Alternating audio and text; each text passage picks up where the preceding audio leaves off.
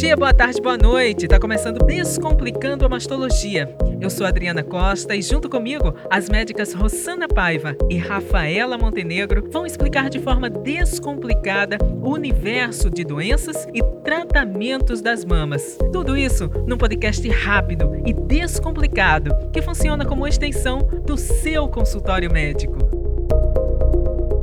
E hoje nós temos a participação da doutora Valéria Ataíde, ela que também é mastologista e tem mais de 13 anos de experiência com especialização em imagens. Muito bem, a notícia né, sobre um novo exame de sangue que foi desenvolvido por pesquisadores britânicos.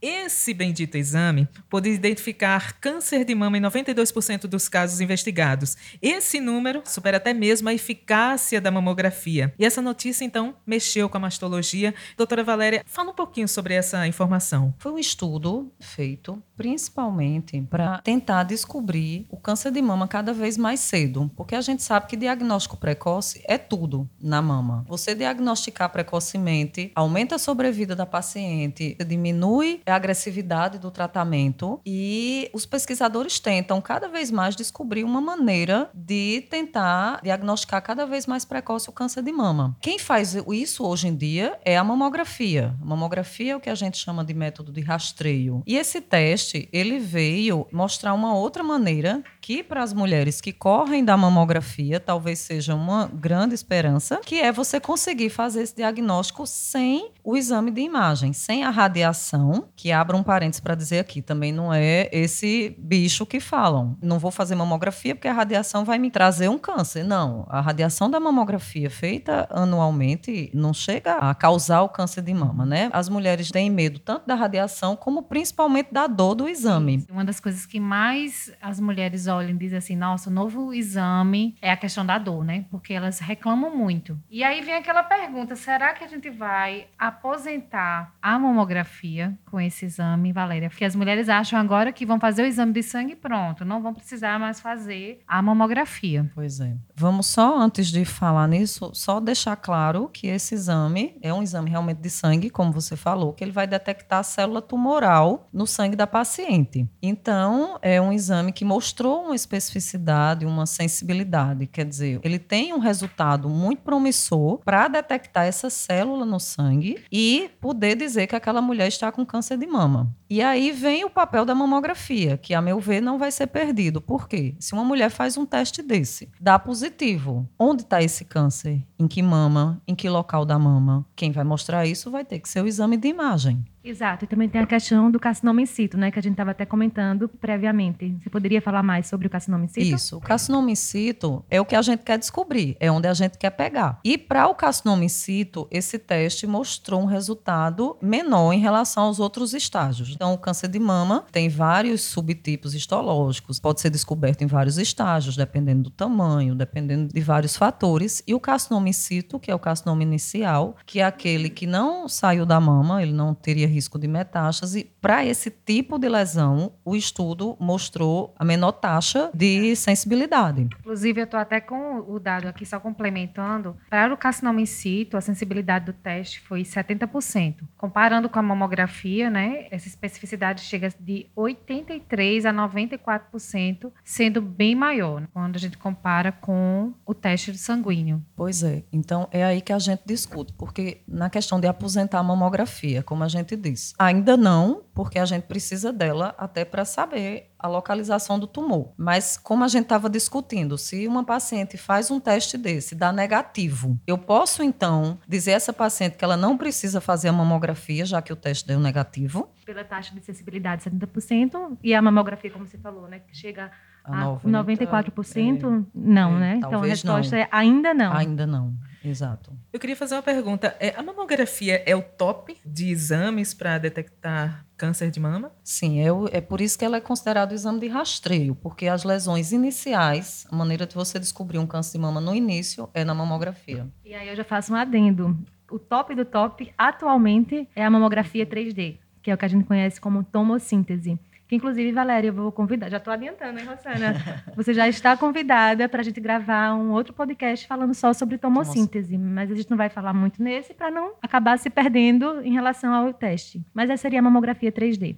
Muito bem, doutora Valéria, a grande novidade, ao que parece, é o fato de que esse novo exame de sangue pode reconhecer um tumor mesmo em estágios iniciais da doença, no chamado estágio zero, né? A pergunta leiga que eu quero fazer é a seguinte: a mamografia não faz isso há anos? Sim, é, é, a mamografia quem detecta o câncer, mesmo no estágio inicial. É o exame que a gente tem hoje, e há muitos anos, como você pergunta, para o diagnóstico do câncer inicial. Talvez se tenha uma certa dificuldade na mama jovem, pelo fato da densidade, que é aí que a gente fica bem feliz com esse estudo, porque é nesse tipo de mama que a gente vai ter um, uma melhor utilização desse exame, mas é a mamografia com certeza que faz esse diagnóstico de câncer muito no início. A gente tem pego muito, cada vez mais, o carcinoma in situ, o carcinoma inicial, exatamente pela utilização da mamografia. Eu acho que tem um detalhe aí que a gente tem que levar em consideração também é que a mamografia, ela não diagnostica sozinho, né, Valéria? Isso. Quando faz mamografia, a gente classifica a paciente de acordo com a lesão, o quão suspeito é aquela lesão, qual a chance da paciente ter um câncer. Mas para diagnóstico, a gente precisa fazer uma biópsia, que é um procedimento invasivo. E a ideia desse exame seria fazer esse diagnóstico de uma maneira não invasiva, Isso. ou minimamente invasiva, né, só coletando o sangue. Esse também é a questão, né? Você não ter que biopsiar Isso. a paciente, tirar uma, uma amostra de tecido tumoral para diagnóstico, fazer isso só com isso. o sangue. E a gente estava discutindo que a gente ainda não tem essa certeza, mas acredita que possa, porque no diagnóstico do tumor a gente faz a mamografia. A mamografia ela suspeita, ela nos mostra uma lesão suspeita e como a Rafaela falou, precisa da biópsia para confirmar. Esse teste ele já te dá a presença da célula tumoral. Então é câncer. Um dado que é importante é que a especificidade, que a chance realmente de ser câncer, quando o resultado é positivo, é 100%. É um exame provavelmente no futuro, não agora, mas vai ser um exame muito importante para a mastologia. Mas uma coisa que eu fico pensando, deve ser um exame muito caro, né? Deve ser um exame que, é. no padrão atual, não sei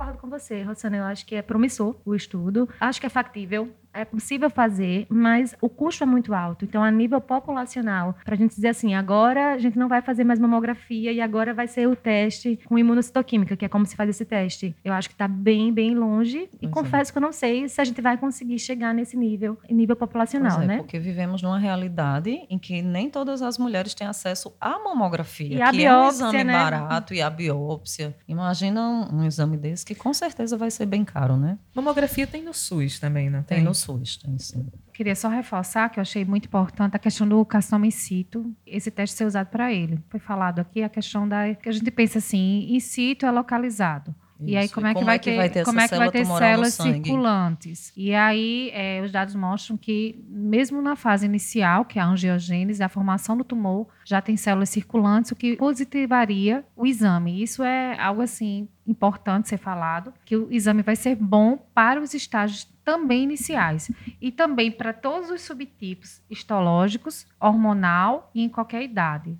Eu acho que isso é um ponto importante e acredito que por isso o exame, acredito que no futuro vai ser muito importante para a mastologia. Vai ser, na verdade, um grande parceiro, então, né? Com certeza. Vamos ver a partir de quando teremos acesso é, e, temos... e, como se vai ter esse acesso, se realmente vai chegar para todo mundo, né? E outro detalhe que a gente tem que ter um pouco de cuidado, né, Rossana e Valéria, a gente discutiu também antes. O número de pacientes que foram colocados nesse. Cadê a mulher dos dados? Chega os seus dados, Rossana. A gente tem o que a gente chama de N. N são o número de mulheres que participaram dos estudos. Então, a gente tem esse que foi publicado no The Cancer, a revista, eles fizeram dois testes. Um de caso controle, que participaram 160 mulheres com câncer e 2.192 mulheres sem câncer, e o outro que é o que a gente chama de prospectivo, que é aquele que a gente fica acompanhando as mulheres. Então, pegaram 141 mulheres com casos suspeitos de câncer e desses 112 tinham câncer. Ou seja, é um N muito pequeno. Poucas pacientes participaram desse estudo. Então, para a gente poder validar isso a nível populacional, a gente tem que ter estudos com maior amostragem. Então, doutora Valéria, agradecendo a tua participação, eu queria que você deixasse uma mensagem para todas as ouvintes desse podcast. Bom, também agradeço o convite. É, deixar claro que realmente esse teste é verdadeiro, isso é realmente uma coisa que pode vir a nos ajudar bastante. E vamos aguardar, ver a, quando teremos acesso e mais estudos, né? Talvez com maior número de mulheres, para a gente conseguir fechar, ver se realmente isso vai ser possível no futuro que esperamos que não tão distante. E até que tudo seja publicado e definido e, e venha a ser utilizado, a mamografia ainda é o nosso método de rastreio. Então, ela que dispomos e é dela que precisamos para a gente continuar dando esse diagnóstico precoce do câncer de mama.